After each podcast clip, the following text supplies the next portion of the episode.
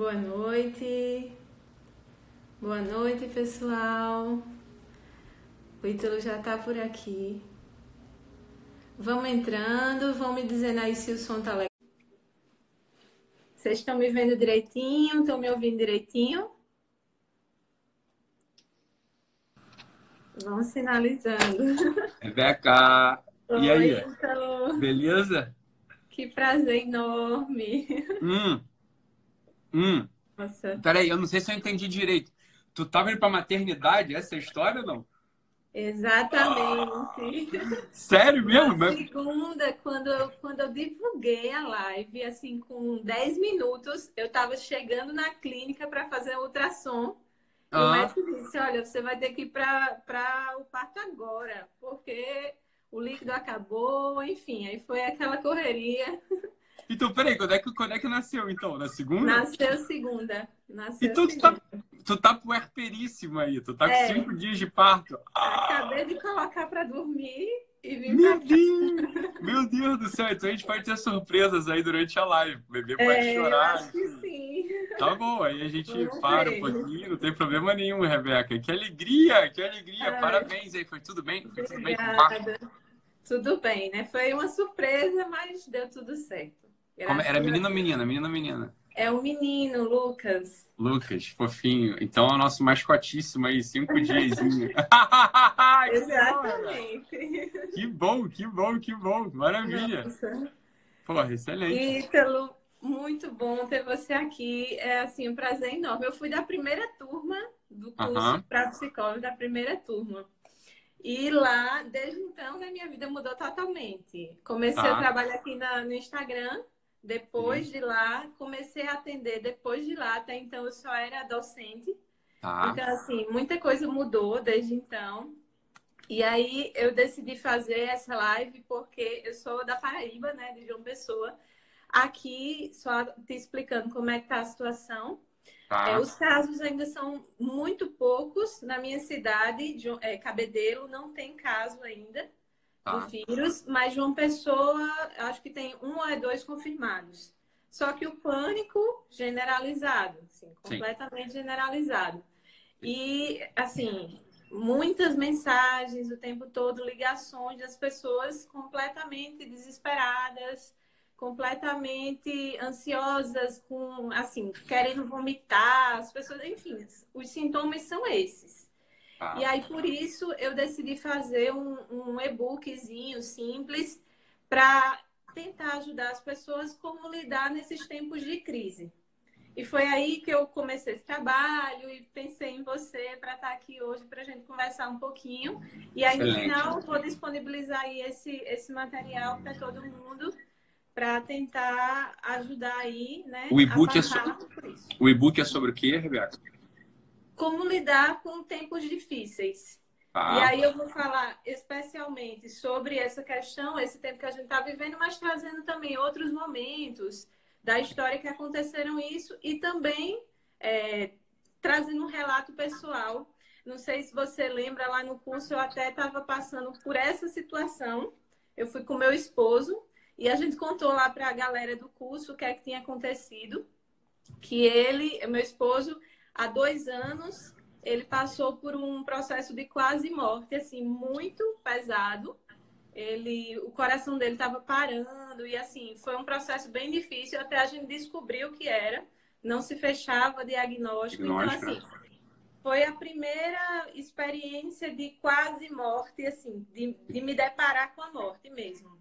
Então, e foi um momento de um, assim, de um grande aprendizado né, para a gente, para a nossa vida e para muita gente em volta. Até hoje, muita gente conhece a gente por conta dessa história. Na época, quando ele começou a passar mal e a gente começou a saga de hospital, contando bem brevemente aqui para vocês entenderem, ele, é, a gente foi, não tinha plano na época, foi em- há dois anos. A gente não tinha plano e tal, a gente morava no interior, no sertão da Paraíba. E aí veio para cá na urgência, ele já assim não respirava direito, já muito mal.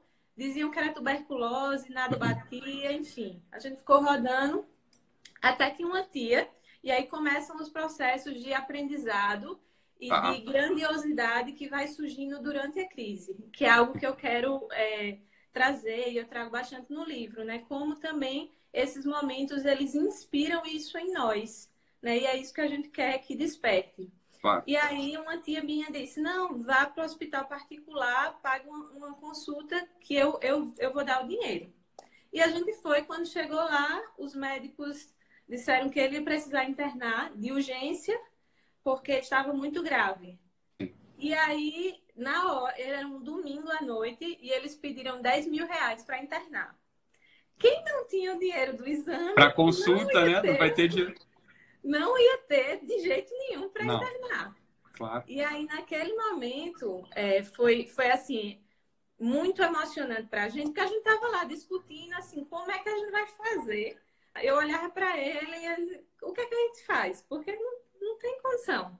E nessa hora, um, um cunhado meu, um amigo nosso, ele tinha ido é, atrás de um cilindro de oxigênio, porque se ele não conseguisse, se a gente não conseguisse internar, colocava ele no, no cilindro que ele foi pegar na, na, no consultório de uma prima minha que era dentista. Nisso ele chegou, ouviu a história e ele bem calmamente, inclusive foi ele, ele deve estar aí na live, foi ele que nos apresentou a você. Tá. A primeira vez que eu ouvi falar em, em Ítalo foi ele. E aí ele chegou assim, bem quietinho, bem calmo, bateu assim no ombro da gente com um cartão. E aí a gente olhou, aí ele fez, olha, pode passar. Eu, e só que assim, ele é uma pessoa que também não tinha muita condição, né? Entendi. Aí ele disse: é, aqui a gente tá guardando o dinheiro do nosso casamento. E é, a vida de vocês é muito mais importante do que uma festa. E aquilo ali a gente ficou extremamente emocionado, não tinha o que fazer, tinha claro. que aceitar mesmo. Claro. A gente aceitou e aquilo ali já foi assim, sabe, o bálsamo diante do caos. Né? Claro, então, a generosidade de alguém. Exatamente. E aí, depois disso, né, bem resumidamente, ele se internou. Com dois dias descobriu que era o coração mesmo, estava funcionando a 30% só do, do que era, ia precisar operar de urgência. E a, a cirurgia custava Mais 100 mil reais. É isso aí, exatamente. 100 mil reais, porque eram duas válvulas que já estavam ah. parando. Aí nisso, a gente começou uma campanha na internet. Tá. E, assim, é, foi aí que a gente teve uma experiência muito forte com a generosidade né, das pessoas e com como é possível a gente crescer nos momentos de crise. Com quatro dias de campanha, a gente extrapolou o valor que a gente precisava. Não ah, sabe explicar, se é assim, um milagre mesmo também de Deus. Porque é, em quatro dias, a gente começou a receber uma série de mensagens assim. Foi uma onda muito grande, muito grande mesmo, inexplicável, Nixon. Aí. Que idade que ele tinha? Que idade que ele tinha? Ele tinha 32 anos. A gente com uma filhinha de um ano. É, então, era isso. E aí, com quatro dias, a gente fechou a campanha, conseguiu mais do que a gente queria, ainda conseguiu doar para outras campanhas, enfim. Então, é, foi uma experiência que abriu nosso coração, obviamente, e nos fez entender muitas realidades. Inclusive, eu sei que o jeito que eu lido hoje com a morte, ele tem total relação com esse momento, porque todos os dias que eu cochilava um pouco, a gente passou muitos dias no hospital, sim, teve um período de UTI e tal. Era assim, pensando que ele que eu poderia acordar e ele não tá mais vivo. A tua filha tá com que idade à época? Tá com, ela tava com um ano um aninho. E ainda, ainda a demanda de uma criancinha, um bebezinho, né? Que precisava dos cuidados e tudo mais. Assim. Que ainda mamava, ia só claro, ainda é. tinha que descer lá do andar, dar mamar e voltava. Exatamente. Então, assim, é, eu, fa eu conto um pouquinho dessa história também lá no, no e-book. Mas, assim, isso aí mudou também minha visão de morte. E você tem falado muito sobre isso esses dias, né? Sobre como é, se deparar com esse tipo de situação nos, precisa nos levar a pensar sobre isso. Né? Pensar sobre a morte das pessoas que a gente ama e tal, até para que a gente lide com elas de um jeito diferente. Então, assim, o que motivou essa live era justamente dizer assim, é possível lidar é, encontrar um sentido diante de um caos, diante de uma tragédia. É, é, é bem isso né, que eu quero trazer aqui. O... Tem um, uma. Você assistiu, Rebeca, aquele documentário do Roger Scruton, do Por que a Beleza Importa? Sim, assisti. Né? É, quando o pessoal. Eu já falei isso uma vez ou outra, né? Que é, uma das grandes graças da vida humana, isso não sou eu que falo, é o Julian Marias que fala, né? Que uma das grandes graças da vida humana, e, e só o homem consegue fazer isso, né? Conseguir encontrar a graça, a graça no sentido do, do, Deus, né? Não a graça da comédia, né? Mas a graça de Deus ou a consolação no meio de uma tragédia. E essa é uma das notas distintivas do ser humano. Quando a gente está numa situação e e a gente nota assim que a gente já não acredita mais ou que a gente está abatido, que não tem mais o que fazer, a gente vai ter certeza. E não é uma, né, não é uma uma acusação, não é não é uma acusação, é, é, é um chamado, na verdade, para olhar pelo outro lado, né? Um chamado para de amor, né? É quando a gente está numa circunstância na qual a gente não encontra mais saída, a gente acha que acabou, é, a gente pode ter certeza que a gente não está com o olhar de um homem é, de fé. Né? A gente não está com o olhar de um homem, portanto. Um homem ou uma mulher, portanto. A gente entrou, em algum modo, num sistema de funcionamento muito automático, porque o, distintivo do homem encontrar consolação na tragédia, né? conseguir encontrar graça na tragédia. E às vezes é. Às vezes, assim, é uma tragédia consumada, né? Pode, pode acontecer, não, é uma tragédia consumada, mas a verdade é que já a circunstância é essa, né? O, é, um homem jovem com uma insuficiência cardíaca poderosa, né, por uma questão valvar lá, e com uma filhinha muito nova, e com a esposa, e vocês estavam sem recursos na época, é claro, né, já, já, já é, era uma situação para para as pessoas sem fé, era uma situação pra, de desespero, né? uma situação de desespero. No entanto, o que aconteceu foi que, de algum modo, né, a graça foi aparecendo através do, em primeiro lugar, através de uma pessoa muito concreta, o Nixon, não sei o nome do teu cunhado, sei lá qual é o nome dele, né? É, o Nixon. E aí ele bateu com o cartão de crédito ali como que fosse, olha, é... isso é um chamado pra gente, tá, Rebeca? Se você me permitir, desculpa entrar na tua história, que ela já é emocionante. É, ela já é emocionante por todo, é, em toda a regra, assim, mas eu... É, é um princípio, é um princípio de leitura, assim, de, de é um princípio de observação dos fatos, assim, né? Eu, quando, quando você me conta uma história dessa estocante, assim, eu, eu, em geral me projeto em todos os lugares, né? Me projeto no lugar do seu marido, no teu, no da tua filhinha, no, do, do Nixon e é, eu não eu não, é uma coisa da minha cabeça, assim, eu não paraliso no canto. Eu me ponho em todas as situações e, bem, a gente é chamado para ser o Nixon na vida das pessoas, não é isso? É... grande homem. É, grande homem, grande homem, grande homem. Não conheço, mas grande homem, grande homem é, como que diz assim, olha, talvez ele tenha sido ali aquele, aquele óbvio, uma generosidade financeira, pá, né, não se diz nada, é, não pode. Estava guardando dinheiro para casar e falou: é, é que casar eu vou de qualquer modo, depois o que vai acontecer não vai ter uma festa. Foi o que ele pensou, né?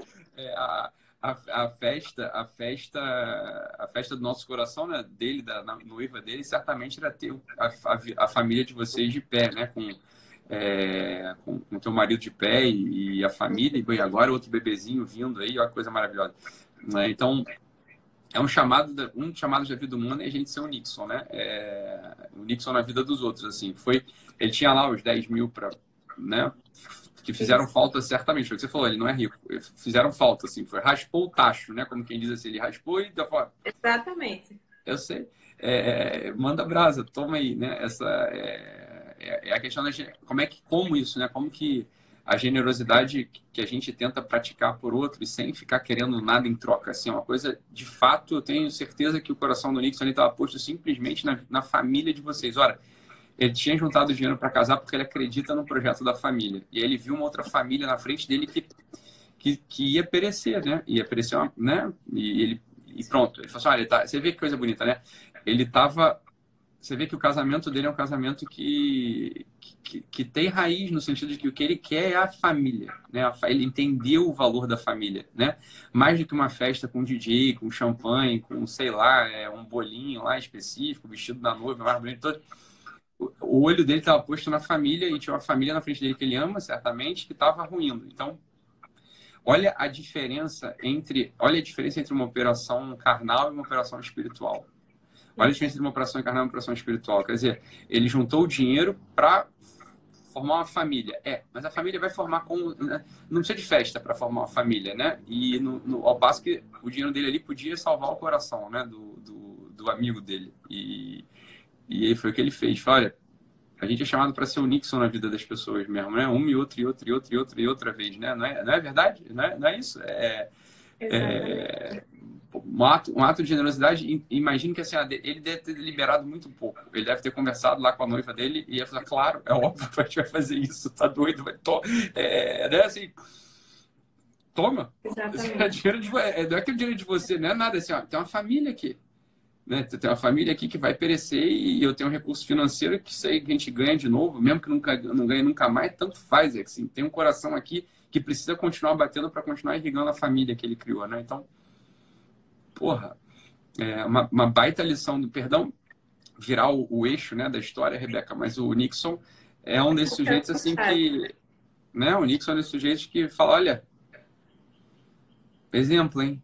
Exemplo, exemplo, exemplo, exemplo. Então, assim, é, é ver nessas circunstâncias, é, às vezes, heróicas, né? Quer dizer, porra, a gente que já casou sabe, você quer uma festa, você quer que a coisa saia bonitinha do jeito que você planejou, né? Assim, então, assim, é uma generosidade heróica, assim. Olha, toma o dinheiro, tá doido, rapaz, pode levar isso aí, né? Pá, pá, né? Ah, e não tem bom, como. Aí, meu esposo, Ronaldo e não tem como se deparar com atos como esse, né? É, quando, quando você fala né, da verdade, da beleza, da bondade, eu me lembro muito, muito desses atos concretos. E como eles, de fato, dilatam né, o coração da gente e elevam diante daquele caos todo. Então, assim, a gente estava vivendo uma tragédia na nossa vida, mas a gente não conseguia nem olhar para ela enquanto é tragédia, porque, assim, era tanta coisa acontecendo, era tanto amor se manifestando, entende? Então, é possível, de fato, a gente encontrar isso diante de qualquer realidade. Isso é puramente humano, né? Como você falou. E não tem como não se emocionar. E o Scruton, no final do documentário dele, né, do Why Beauty Matters, né, Por que a beleza importa, ele, o documentário ele vai sendo sempre amarrado por uma música do Pergolesi. É, que é o Stabat Mater. E aí o, o, próprio o próprio Scruton, ele fala assim, olha, é sempre preciso encontrar consolação na, na tragédia. É sempre preciso encontrar consolação na tragédia. O William Marias fala isso, olha, isso é o próprio do ser humano. É o próprio ser humano por quê? Porque a gente convive com outros seres humanos, né? Quer dizer, quando a gente tem um mediador humano, um coração humano mediando a graça, mediando a consolação, a gente saboreia na verdade, a gente saboreia de um modo muito mais é, profundo, muito mais profundo, a bondade de Deus. Né? Muito mais profundo. A gente poderia fazer isso também com aí sim a situação completamente adversa, só egoísta e tudo mais. Olha, daria também. Daria sim. também, mas, mas não é isso que a gente foi chamado. A gente foi chamado para ver em comunidade, né? Foi chamado para ver em comunidade. Assim, a comunidade é esse suportar-se mutuamente uns aos outros com atos de amor concreto. Nixon. Puta exemplo, cara. Puta exemplo, né? Assim, foi o início da, da, da esperança que volta. E depois, cada uma das pessoas também que olharam para a história de vocês e depositaram lá a grana. Vocês, vocês levantaram o dinheiro necessário para a cirurgia, né? Pelo amor das pessoas que estavam vendo uma família. E nesses tempos, Rebeca, assim, que algumas pessoas falam, ah, eu não sou desses, tá? Eu não sou do, do, do time dos, do, do, dos pessimistas, assim, né? Nesse tempo, algumas pessoas, assim, têm um, um pessimismo sobre a família, olha onde é que as coisas vão parar, né? Então, assim, eu falei, olha, não, olha, olha aí a, história. As pessoas acreditam na família, as pessoas estavam ali preocupadas. Rapaz, tem, tem, tem o Ronaldo, tem a Rebeca, tem uma, tem uma criancinha de um aninho e tem um coração que está falindo e eu tenho aqui um dinheiro que eu, sei lá, cara, eu, eu ou não ia fazer nada com ele, ou até ia fazer uma coisa boa e nobre, mas parece ter alguém precisando, alguém que eu nem conheço, né, Rebeca? É, mas é um ser humano, entendeu? É alguém que eu nem conheço, mas é um ser humano. É uma família, tem uma família ali na frente. Puta valor. A família é, é ainda um valor que está de pé. Diga o que for, assim, é um valor que está de pé. As pessoas olham para uma família e elas, pronto, elas já, já, já, o coração enche, assim. As pessoas sabem que esse negócio tem valor, né? É, é. Total. Isso é incrível, Ítalo, porque um fenômeno dessa semana, bem simples, né? Diante de tudo isso que está acontecendo, meu filho nasceu, né, em meio ao tumulto todo. É, e pronto, eu postei algumas fotos dele nesses dias e assim, a quantidade de mensagens que eu recebi dizendo que olhar para a foto dele e vê-lo nascer em pleno caos já é. restaurou é. a esperança. É isso, é isso. É, é, é, a notícia de vida no meio de um anúncio de morte, né? Como que a gente é sensível à fé, como a gente é sensível ao coração, como a gente, como a gente não, não, não, é, não é projetado a gente não é projetado para cair numa barafunda, assim, de um poço tapado, né? Que não se ouve mais a voz de nada. A gente não é projetado para isso. No coração de cada homem tem um, tem um desejo desse aí. Né? Então, nasceu o Lucas no meio desse... Do, do medo, do caos, etc. O coração de todo mundo se enche. Fala assim, olha ali, olha ali, olha ali uma vida. Olha ali uma vida, né? Eu, eu conto uma história, Rebeca, assim, para você agora aqui, né? É... É no teve uma vez que um, um paciente meu se, se um, eu perdi um paciente no consultório, né? Ele suicidou, tá? E foi foi muito duro para mim, muito duro para mim, porque era um homem que eu amava e conhecia a família e tinha, enfim, é um homem muito bom, muito bom e não aguentou e, enfim, que Deus o tenha. E foi foi devastador ali a coisa, né? Foi devastador. Para mim foi, como como médico, foi devastador mesmo. fiquei é, muito contrito, muito contrito, né, com, com, com a perda é, dele e fiquei, é claro, né, você, você começa a pensar, isso foi muito, foi, foi bem, eu estava no consultório, receberam você no consultório e não pude parar, porque tinha um monte de paciente agendado, né, Sim. e não pude parar, não pude parar, para fui atendendo até oito e meia, oito e meia da noite, oito e meia da noite fui atendendo e só pensando, vou no velório dele, pensando nele, re, remontando né, as coisas que, né, será que teve alguma negligência? Será que teve alguma coisa que eu podia ter feito e eu não fiz, né?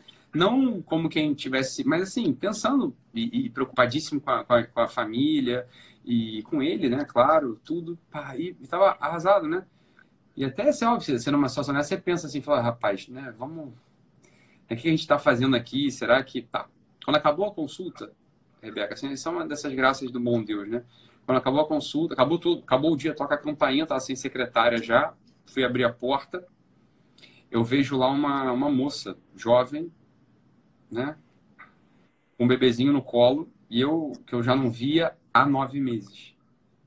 Há nove meses eu não a via. Ela há nove meses havia me procurado para abortar a criança.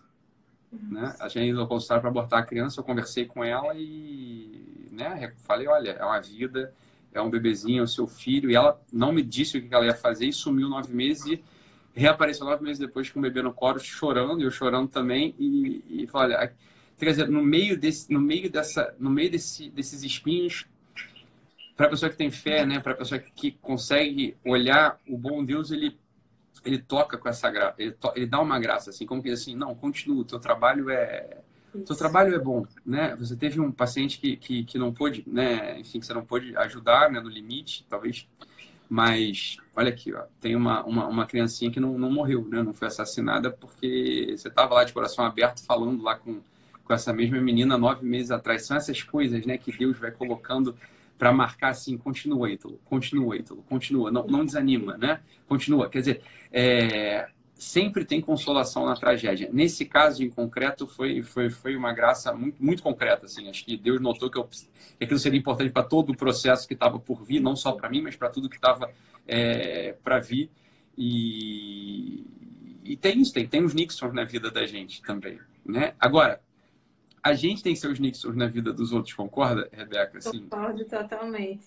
Né? E como a gente precisa desses exemplos, né, Ítalo? Porque se a gente só tem exemplo à nossa volta de pessoas egoístas, de pessoas que estão sendo tomadas é, pelo pânico ou que se tem muito em conta, elas não vão entender que é possível agir diferente diante de uma situação como essa. Né? Então, é. quando a gente começa a ampliar nosso olhar, encontrar exemplos de pessoas, aí o próprio Vitor Frankl, os santos, né, São Maximiliano, eu me lembrava muito dele nesses dias, é, Maria Kolbe, enfim, a gente começa a entender que é possível, mesmo diante da pior das circunstâncias, é, agir diferente isso aí também já, já faz com que o nosso coração se mova em direção àquilo ali. E eu acho que também é muito importante, diante disso que você falou, é, entender é, a, a, simbólica por trás da vida, né? Entender que não é só isso aqui que a gente está é, se projetando exatamente diante dos nossos olhos, né? Que existe algo maior do que isso. Né? Quando as pessoas começaram esse caos todo, é, eu me lembrava daquela frase, né? Que diz que quando a gente olha muito tempo para o abismo, o abismo olha de volta para a gente. Acho que é de Nietzsche. E, e meio que estava acontecendo isso, né? as pessoas estavam olhando tanto só para a desgraça, para a é. tragédia, e que elas começaram a introjetar aquilo ali. E aí eu acho que desde o início me veio, me veio muito forte aquela frase que todo mundo conhece, todo mundo que está nessa live aqui, eu tenho certeza que conhece, que é onde houver desespero, que eu leve a esperança. E aí ah. foi isso, né, que me motivou a, que, quem é a pessoa né, que eu quero ser diante dessa crise toda? Que tipo de pessoa que eu quero ser? É. E é isso que eu quero que vocês pensem aí, né?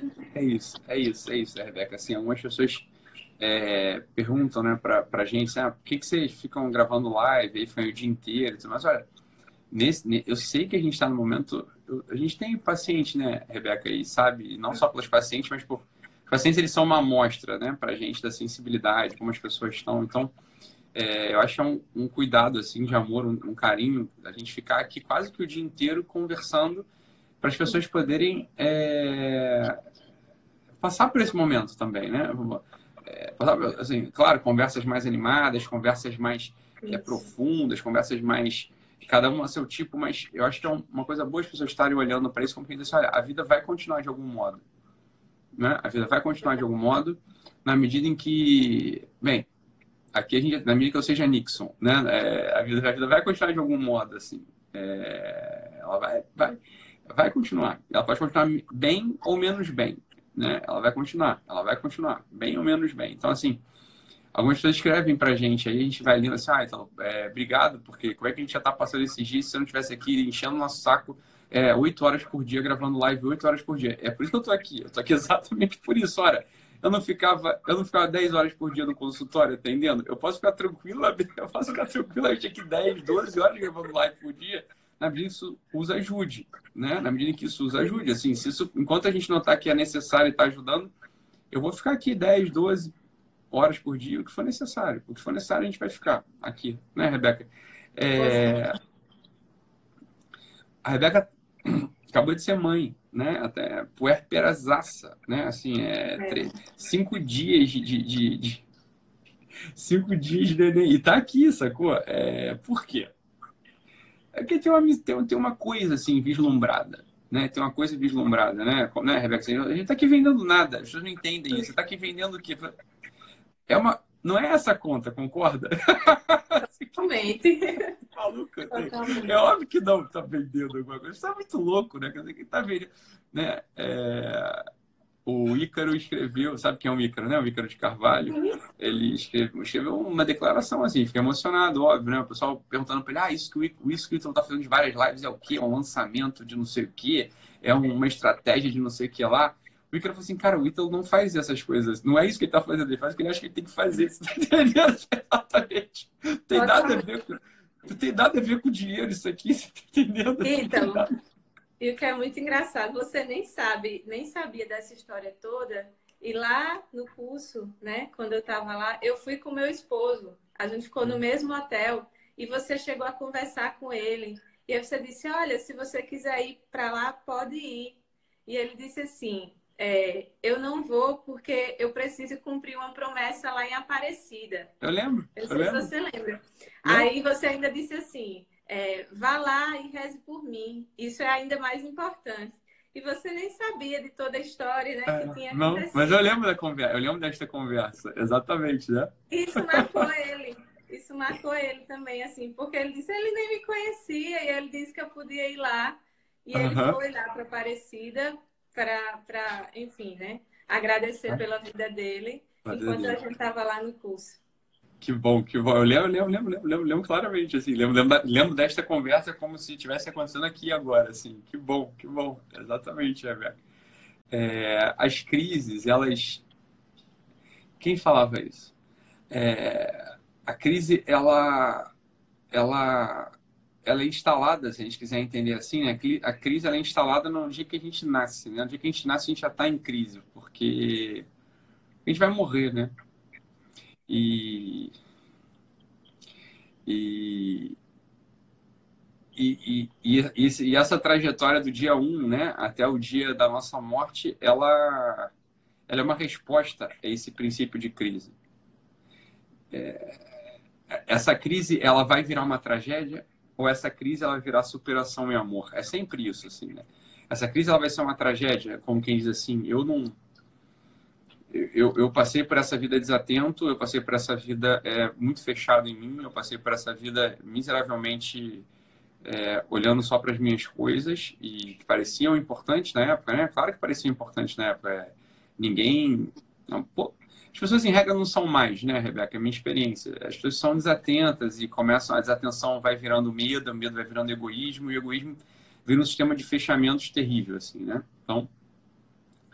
A, a crise ela precipita uma, ela, ela, vai te ela vai te convocar a dar uma resposta é uma resposta de egoísmo você está cuidando só da tua vida para não perdê-la, ou a crise ela vai te dar uma, ela vai precipitar em você uma coisa que é uma, assim, você não, o que você vai fazer com essa vida, né? Essa crise do que eu, eu vou morrer. Isso é uma crise verdadeira, assim. Agora, eu vou morrer feito um idiota, é, do grego mesmo, né? Idios, o mesmo. Assim, eu vou morrer fechado em mim mesmo, ou eu vou espalhar os meus atos aqui, né? Os meus atos por esse mundo como se eu fosse, assim, uma ogiva nuclear é, irradiando, né? Eu, sou, eu, sou, eu tenho um poder de irradiação nuclear, assim.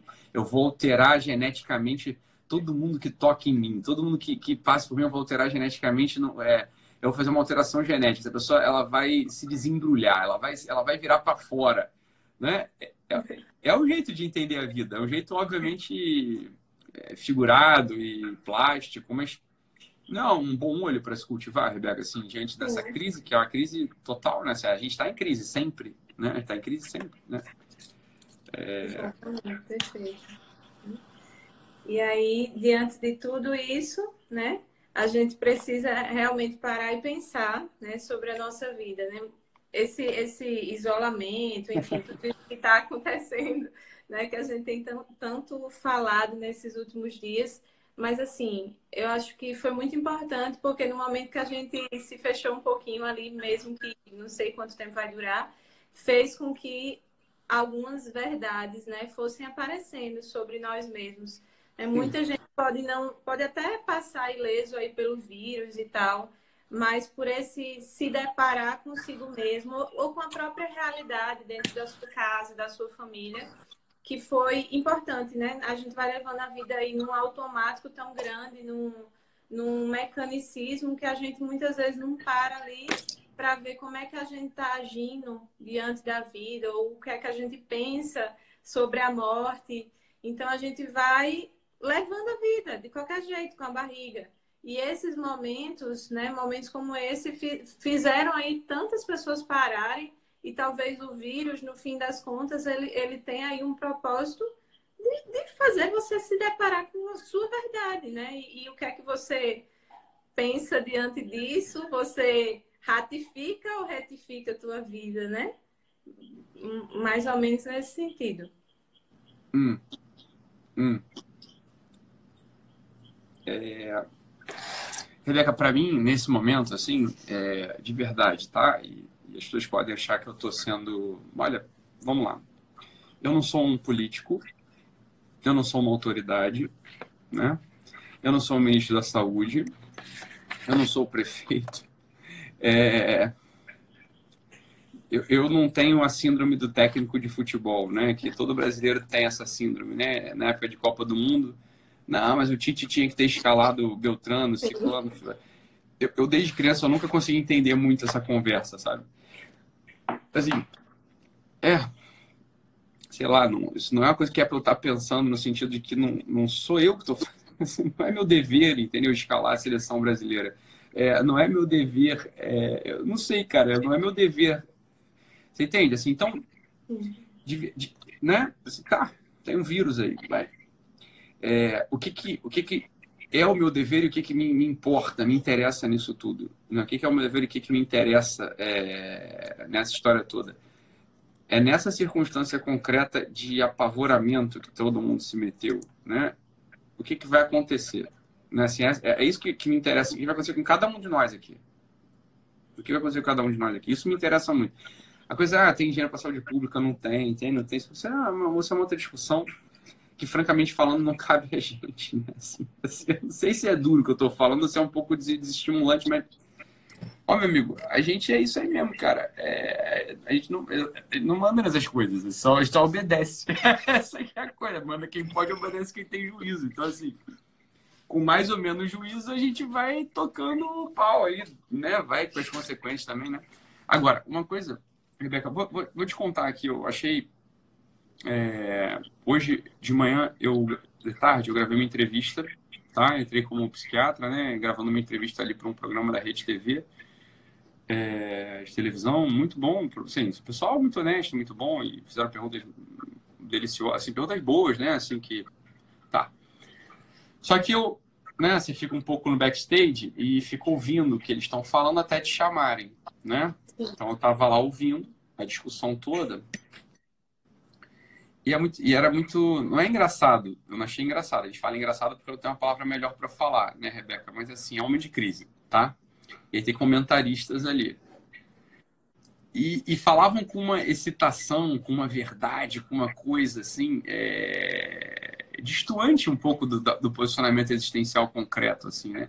É, o que eu quase, quase vi, é que eles me perguntaram coisas muito objetivas, muito concretas, eu respondi. Mas o que, que me, me ocorreu falar que eu acho que poderia ajudar mas eu falei isso no início. Eu falei assim, olha, uma coisa que me chamou muita atenção era a excitação de vocês, eu falei, era a excitação de vocês todos discutindo um assunto que provavelmente vocês não têm muita, muita base para estar tá discutindo esse, esse, assunto, né? Eu falei isso. Eu nem sei quem era o jornalista, eu não conheci, porque eu não estava vendo ninguém, eu estava me vendo até ali. Então, eu falei que eu acho que eu tinha que falar, olha, é... não é? Eu falei, essa crise em concreto, ela precipita na gente que você falou. Falou, o que a gente vai fazer agora aqui? É... Porque o vírus vai passar, né? Vai passar, vai passar por bem ou por mal, concorda? o vírus vai passar por bem ou por mal. Assim. Vai. vai passar por bem ou por mal. O que, que, a, gente, o que, que a gente vai se tornar? E olha só, vamos lá, Rebeca, assim, independente do vírus, o que, que a gente está se tornando, né? É, com ou sem vírus? Como sempre, assim, o que a gente está fazendo na nossa vida hoje?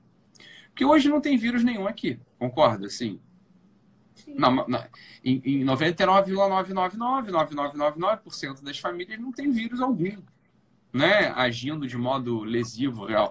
É... Tá, e aí? O que a gente está fazendo na nossa vida, concorda? É... O que a gente está fazendo na nossa vida, assim? O que a gente está... Está... Essa é uma pergunta, né, Rebeca? A gente que é da área. Assim, essa, essa é pergunta muito séria. É porque ó, talvez seja uma das poucas perguntas que importem mesmo assim na vida, né? É, eu acho que importam as perguntas. O que eu vou fazer de carreira? Isso tudo, tudo importa de algum modo, né? É, mas o que, que você está sendo, cara? E que eu e você, né, Rebeca, assim, na circunstância concreta agora, você acabou de virar mamãe de novo, né? É, tem um bebezinho aí, eu tenho aqui os meus. É, e, mais, e, não só ele, mas tem, tem, Tá bom, diante de Deus, diante da, da, da família, diante dos outros, vai lá, e aí? Né? O que, que, que a gente está, o que, que você está querendo ser, o que, que você está sendo, né? É... Não, é pergunta, qual, qual, qual resposta você daria? O que, que você, você faria para essas pessoas, Rebeca? Difícil, viu, então? É, desde que começou isso, é exatamente o tipo de pergunta que tem vindo muito concretamente para mim. É ah. o tipo de reflexão que, que tem chegado pesado, assim, né? É, o que é que, como é que eu tenho levado minha vida, o que é que eu ainda preciso melhorar, quanto o que eu tenho me doado tem sido suficiente. Se eu morresse amanhã, eu ia morrer. É, não é isso. É. é. Então, tudo isso, assim, é ao mesmo tempo que bate aquela aquela dorzinha com que você ainda não é, mas também bate aquela eu preciso, eu preciso. A vida está me convocando a ser melhor. Né? A tá. vida está me dando a oportunidade de parar e pensar sobre isso né? E ser melhor para se eu morrer amanhã, eu dizia, um dia eu conversava com meu esposo, ele sempre é bem tranquilo com relação a isso, mas teve um dia que ele mesmo assim se abalou. Ele foi conversar com os pais dele, a mãe dele luta contra a depressão há muito tempo tal.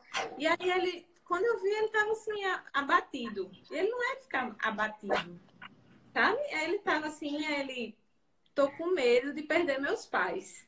Aí eu, caramba, ele não é muito assim, sabe? Aí eu fui conversar com ele e tal, e eu disse, ligue para eles, fale para eles, porque ele geralmente é mais fechadão, durando isso. Ah. Fale para eles o que você quer falar, fale que você os ama, converse com eles. Aí ele foi, fez uma, uma chamada de vídeo, conversou com eles, disse coisas que talvez ele não teria dito em outra não, né? ocasião, né? Enfim, então, e também isso mexeu com a família dele, certamente. E desde então a gente tem feito isso. Quando a gente saiu do hospital, e aí minha sogra estava bem arrasada, né? Porque não ia ver os, o neto, neto. Né, nesse tempo. E aí ele fez o seguinte, é, Rebeca, quando a gente saiu da maternidade, assim que a gente saiu, disse, vamos passar na casa dos meus pais, a gente não desce do carro, a gente desce os vidros, eles olham para ele, falam com ele. E a gente fez exatamente isso. A gente desceu lá, Aí nem avisou nada para não criar aquela super expectativa. Ah, a gente tá aqui na frente, porque ela já estava arrasada, né? A gente tá aqui na frente, a gente vai mostrar a vocês eles, que E assim, quando a gente chegou lá, ela com os olhinhos assim brilhando, de alegria de ver o neto. Não precisava pegar, não precisava nada, só de ver, de estar tá ali olhando para ele, já ficou muito feliz, muito sabe? Bom. Assim, radiante. Então, isso, isso vale a pena, sabe?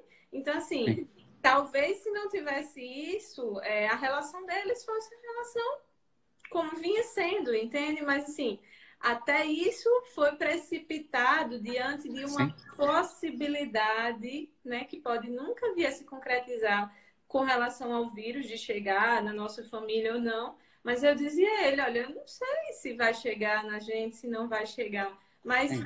se chegar, né? a gente vai ser aquela pessoa, chegar na família, que vai ter a certeza que fez por aquela pessoa, aqui foi para aquela pessoa aquilo que a gente poderia ser, a gente trouxe para ela o amor que a gente queria, a gente demonstrou isso em vida para ela, ou se caso chegue em nós, né? Se a gente vai ter a, a ousadia lá de, do São Paulo, de São Paulo, né? De dizer combati o bom combate. Ah. Né? Completei ah. minha carreira e guardei a minha fé. A fé. Então, assim, que tipo de pessoa nós vamos ser?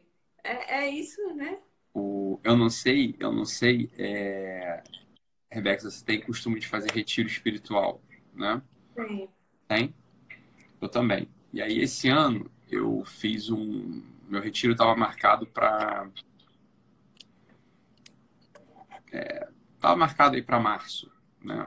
E aí eu, sei lá, fiz um retiro, resolvi fazer um retiro, consultei e tal. Não foi bem o retiro, vou fazer o retiro direito, mas eu resolvi fazer um retiro um pouco diferente esse ano, tá? É... E é claro, a gente ganha algum dinheiro, né, Rebeca? Aí a gente começa a se dar alguns luxos, tá? E aí eu fui, eu peguei o avião e fui para Portugal fazer o retiro lá. Desculpa aí, tá, galera? Foi mal. É, nem sempre foi assim. Nem sempre foi assim. Eu já precisei pedir dinheiro emprestado para fazer retiro, tá? Que eu fui pagar em, em mil prestações, ok? É, vai, a gente ganha algum dinheiro vai para Portugal. E aí, o retiro, eu fui, fui para Portugal para isso. Por isso eu estava lá em Portugal, na verdade. Né? Eu acabei de chegar, não sei se vocês sabem, eu estava em Portugal, voltei. E foi isso lá, fui no retiro achei que era, era, era uma, um momento de, de rever lá a minha, a minha família de sangue, que são muito. É... Eles são muito diferenciados, assim, a, a família da minha mãe é uma coisa, enfim. E aí fui para lá e no retiro é um momento de quem pode pode, né, galera? Desculpa aí, foi mal. Mas, cara, pode ser que perca tudo, você tá entendendo? Então assim, é, é uma coisa que a gente não se apega na vida, assim. Eu sou da família, meu pai já teve, já não teve, já não teve uma parte, uma parte das vezes. É, olha, aceitar com alegria e entregar com generosidade, entendeu? Se, se você está recebendo, você aceita com alegria. Se, tipo, se a vida te pede de volta, você entrega com generosidade e a vida segue do mesmo jeito, tá? É, sem ilusões sobre isso mesmo. Eu não estou falando isso por demagogia, eu tô falando isso porque eu vivi essa história na minha família de sangue mesmo e na minha história de casado também. É, bem, aí o que acontece? No retiro, né, Rebeca, eles fazem retiro espiritual, os bons retiros espirituais, eles têm que conduzir a gente a um certo lugar, né? A contemplação dos novíssimos. Os novíssimos, eles são aquela realidade de céu, purgatório, inferno e juízo, né? Então, assim, você vai morrer, concorda? É, é bom você estar informado disso e sempre se portar diante dessa coisa, assim. Você vai se portar diante disso. Então, esse meu retiro agora desse ano, entre mil aspas, né? Foi um retiro autoconduzido, tá? Que é, não é o recomendado para mim, para minha vocação, mas eu pedi autorização, ah, deixa eu fazer um, eu fazer um, um retiro diferente, depois eu faço o retiro padrão, né? Eu vou a Portugal, pá, fui a Portugal e foi muito curioso porque eu fui, eu fui, eu fui confrontado com esse negócio da morte concreto, assim, a Europa estava Entende o que eu quero dizer? Eu estava vendo tudo, tentando enxergar tudo com olhar sobrenatural, né? Cada, cada movimento ali em Portugal foi a tentativa disso, né? É, eu parei na, na, margem do. Desculpa falar de mim, Rebeca, mas é, que é uma, é uma experiência que eu acho que vale a pena ser compartilhada, tá? É, vale a pena ser compartilhada. E tem umas que não, essa sim, eu acho. E, e parei ali na margem do Rio Douro. Não sei se alguém já foi lá. Tem umas vinícolas ali, tá? E estava fora de, de, de tava fora de estação do ano, né? Não, não era estação de, de uva. Então a gente só via galho preto, galho preto, galho preto, galho preto, né? E aqueles galho, galhos pretos, curiosamente, são uma videira viva, só que no final do inverno. É, eles são uma videira viva no final do inverno. Eu parei o carro na, na margem da estrada, numa, numa, numa entrei numa cidadezinha para a margem da estrada e pisei numa vinícola lá, meio que pulei o murinho, pulei, né? E, fui olhar para aquela, para aquele galho preto, Rebeca. Se olha de longe uma, uma videira seca, ela parece estar tá morta, parece que pegou fogo, é preta. Só quando você chega bem pertinho dela, assim, você vê uns raminhos verdes muito minúsculos e você consegue tocar numa. Se você toca, você vê que tem uma vida nascendo ali dentro. Tem uma vida nascendo ali. Quer dizer, mais uma vez a gente, eu fui confrontado ali com essa questão da morte, quer dizer, uma videira morta mas que para quem tem um olhar que quer encontrar as coisas, encontra vida dentro do negócio, né? encontra vida ali dentro. Aquilo ali é o símbolo de toda a vida humana. Né? Não há realidade nesse mundo que não tenha não tenha um princípio vital dentro ainda. Né? É, não tem um princípio vital. Dito de outro modo, falou, olha, algumas pessoas podem nesse momento estar assim, ah, mas a minha vida já era e eu estou desesperançoso e estou confuso e perdi o fio da meada a gente, na pior das hipóteses, a gente não é mais do que uma videira preta, né? Só que videira, tem vida lá dentro. A gente é uma videira preta, tem vida lá dentro. Então, assim, as pessoas que têm experiência de fazer retiro espiritual, elas são confrontadas com essa, com essa coisa habitualmente, né? Esse momento do, do vírus, ele forçou as pessoas que jamais fizeram retiro espiritual a se botar numa posição, né? É, de retiro. Falou, olha, pode ser que a gente morra, mas tu não sabia disso? Não, que baita oportunidade para passar a ter uma vida que vale a pena. Porque só se pode ter uma vida que vale a pena, paradoxo. Só se pode ter uma vida que vale a pena quando ela é confrontada com a morte. E quando ela é confrontada com a morte, vou te dizer, todo dia. É conveniente, é conveniente a gente meditar sobre a morte rápido, né? não é para ficar muito tempo, todo dia.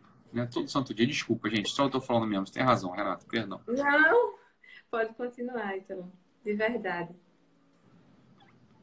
a sua live, né, sobre a morte, uh, que você, você indicava um livro, né, que era importante ser meditado todos os dias. Você qual? pode repetir? Eu já não lembro qual era. Qual era? Alguém tá aí lembra?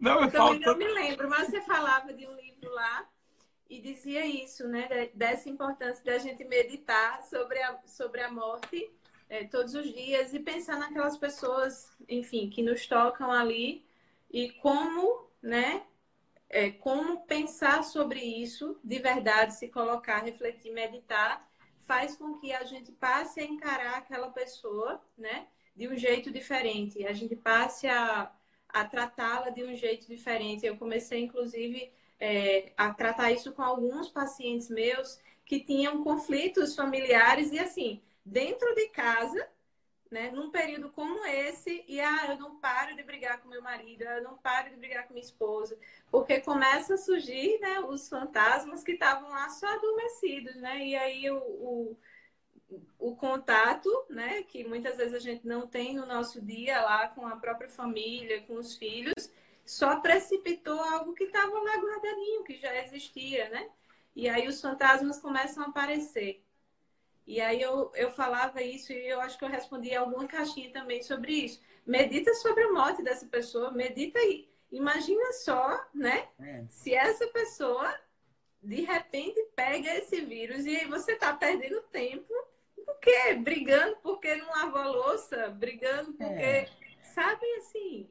É, é, as trivialidades, né, que a gente vai se centrando. Você, você concorda, Rebeca? Assim, pode ser que a gente também esteja sendo muito. Eu, eu tenho essa tendência um pouco, talvez, assim, eu acho. Porque eu acho que não vale a pena gastar uma vida com mesquinharia, tá? E eu acho que essas coisas são mesquinharia, no final das contas. Mas é uma, é uma visão também individual. Isso não é uma regra geral, tá? É só uma visão do Ítalo. É, isso não é uma regra geral, por isso que eu estou pontuando aqui. Mas eu acho uma mesquinharia e entendo que essa mesquinharia, ela, ela justamente porque é mesquinharia, ela infecta o nosso coração, né? Mas me parece uma grande mesquinharia, uma grande mesquinharia a gente arranjar confusão, né, com a nossa esposa, com o nosso marido, por causa de uma toalha que está em cima da cama. A famosa toalha em cima da cama, né? A famosa pasta de dente sem a tampa. É... A gente tem duas opções diante dessas realidades triviais assim da vida: reclamar, brigar e acabar com o casamento, ou guardar a toalha e tampar a pasta de dente. Você tá entendendo? Assim. São mais simples, tão menos gasto de energia, né? Eu não sei. E é, e é um ato de generosidade, de amor, de cuidado também, entendeu? Assim, ah, mas ele vai virar um preguiçoso, vai virar um. É, talvez sim, mas é um preguiçoso agora cuidado que sabe que é amado, entendeu? Isso tem um poder transformador nos corações muito grande, entendeu? Do outro lado, ele vai ser só um preguiçoso apurrinhado, né? E aí vai continuar sendo um preguiçoso. Então, é, é, uma, é uma postura diante da vida, assim.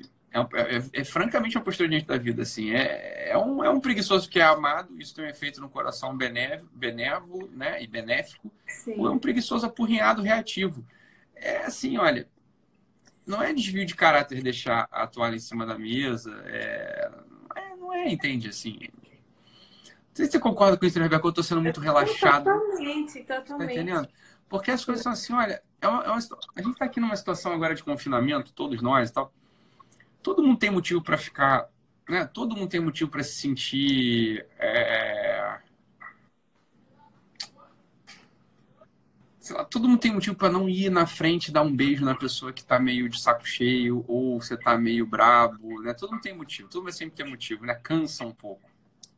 Mas todo mundo também pode encontrar um motivo de se derramar um pouco mais e de se extravasar um pouco mais, né, Rebeca? Assim, tipo assim, olha, eu vou ser do time dos que dos que beijam com alegria. eu vou ser do time dos que continuam a conversa. Eu vou ser do time dos que pegam lá um, uma caneca lá com um chazinho ou um copo com coca zero gelado e gelo e leva para a pessoa. Fala, não, achei que você queria. Eu não queria. Achei que você queria.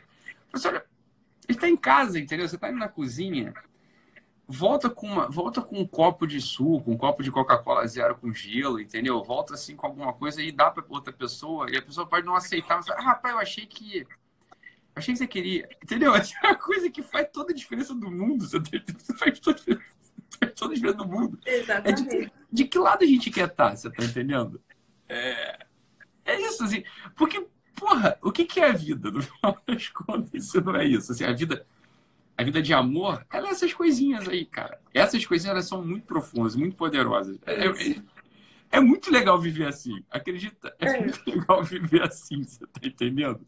Eu é. chamo dos pequenos atos, né? Os pequenos atos diários de Santa Teresinha que ela, ela fazia para com Deus. Né? E eu sempre proponho para as pessoas aqui, aos meus pacientes, para tentar fazer isso no seu dia a dia, com o seu esposo, com os seus filhos um pequeno ato diário que às vezes você começa a fazer ali e começa a mudar toda uma realidade. Ao invés de você estar centrado lá com aquele viés no pessimismo, no que a pessoa não faz por você, na, nos erros, enfim, você começa a expressar para com ela um pequeno ato que ali já vai gerar uma, uma gratidão naquele coração, que, enfim, começa uma sequência de mudanças, uma coisa tão simples né? E aí as pessoas perdem tempo com tanta besteira, tanta trivialidade mesmo. É, é uma mesquinharia que não é para ninguém se surpreender, eu acho, né? Assim, todos nós temos essas mesquinharias no coração, assim, a gente se encontra com essas mesquinharias no dia a dia. O que a gente está falando aqui, me parece, né, Rebeca, é assim, olha, é vencer a mesquinharia com um amor sorridente e alegre, né? Isso aprendi de Santa Terezinha também. É, um amor sorridente e alegre, fala, é mesmo, né? É mesmo, assim, olha... Cara, pausa essa vida, essa vida agitada, ela tira os negócios tão, tão óbvios da gente, né? É... Por isso que a gente fala, né, Rebeca, assim, que a função de você parar duas vezes ao dia para fazer oração, ela é muito importante, né? Vejo todo mundo, assim. E eu, minha recomendação é essa, mesmo, assim. É duas vezes por dia você parar e, e, e fazer oração, entendeu? Porque o teu coração ele vai encontrando um lugar das coisas que importam, assim, com calma, né? Vai encontrar um lugar das, das coisas que importam com calma. Sem, sem irritação, sem é, é, botar o dedo na cara do outro, né, Rebeca? Assim, fala, sei lá, cara, por que, que você não, não, não, não... Você tem, imagina só, aqui em casa, sei lá, são seis filhos. Óbvio que eles têm que ser educados, né? Óbvio que eles têm que ser educados, mas acho que eles têm que ser amados antes disso. E não se pode amar alguém, e sobretudo não se pode educar alguém num ambiente de causa e cobrança o tempo todo. São seis crianças. É óbvio que está tudo zoneado sempre. Né? E não zoneado, assim, ó, se fosse só. Se, se, não tivesse criança aqui em casa, se fosse só o casal, não ia estar. Tá, a casa ia ter uma outra configuração, concorda?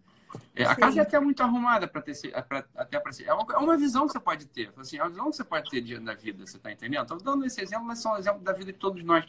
É assim, é o pessoal está escrevendo, é um olhar de ternura mesmo para a vida, sacou? Você vai ficar toda hora disciplinando e educando criança. Pô, que saco isso também. Ninguém aguenta uma vida assim. Sabe por que teu filho não vai querer ter uma família?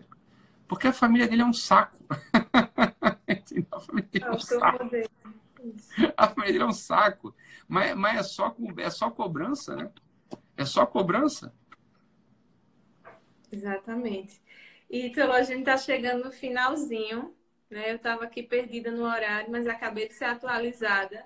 Então, eu queria agradecer Uma hora é muito pouco para esse tipo de assunto, concorda, Rebeca? É, já poderia falar bem mais aqui. Lucas não acordou, eu sei. A gente, tá falando, a gente tá falando com toda a ternura do mundo e com toda a mansidão do mundo, ele não vai acordar. É isso aí, assim. É. Eu queria muito, muito agradecer. Vou deixar salva essa live. Dizer ao pessoal que está aqui que o e-book eu terminei. Inclusive, é, eu falei com os psicólogos né, que fizeram curso aí ao longo desse tempo e cada um me mandou uma reflexãozinha. Então, no e-book, no final, vai ter reflexões de diversos psicólogos aí Legal. que vocês acompanham. E cada um dizendo aí uma mensagem para dar força aí para vocês, a visão né, de como, como é possível passar por essa situação. Tem muita gente, muita gente colaborou. Fiquei muito feliz mas me conta uma coisa, Rebeca, só para eu entender direitinho, porque o pessoal conseguir. Aonde está esse book? Onde as pessoas vão acessá-lo? Pronto. É, na minha bio, tá? Tem um site, lá o link. E aí a gente tá só terminando, vai colocar, terminando aqui a live, a gente já está no processo.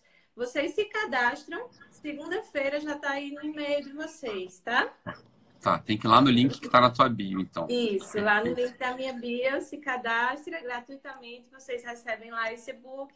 Mandem aí para as pessoas que vocês veem que estão precisando, né? Aí eu vou colocar também a live, vou salvar essa live para vocês também enviarem aí. Tem muita gente que está precisando ouvir palavras, né, de esperança no meio desse caos e desse desespero, né? Tá bom. Muito obrigada, viu, Ítalo? Rebeca, eu que agradeço. Eu que agradeço pela conversa. Eu fiquei massivamente feliz de você no puerpério ainda, com quatro dias, cinco diazinhos o Lucas tem, tá aqui com a gente, né? É, isso é maravilhoso. Obrigado. Obrigado e um beijinho nele. É, no Ronaldo, como é que é o mais velho? É Cecília, mais velha é Cecília. Ai, ai, ai, chegou. Lucas, você acordou. Veio Pronto, participar da live. Aqui. Esse é o mocinho. fofinho. Muito fofinho, obrigada. Fofinho. fofinho. Então. Tá bom. Tchau, gente. Eu que agradeço, Rebeca. Fica com Deus. Beijinho no príncipezinho aí. Tchau, tchau. Tchau, tchau.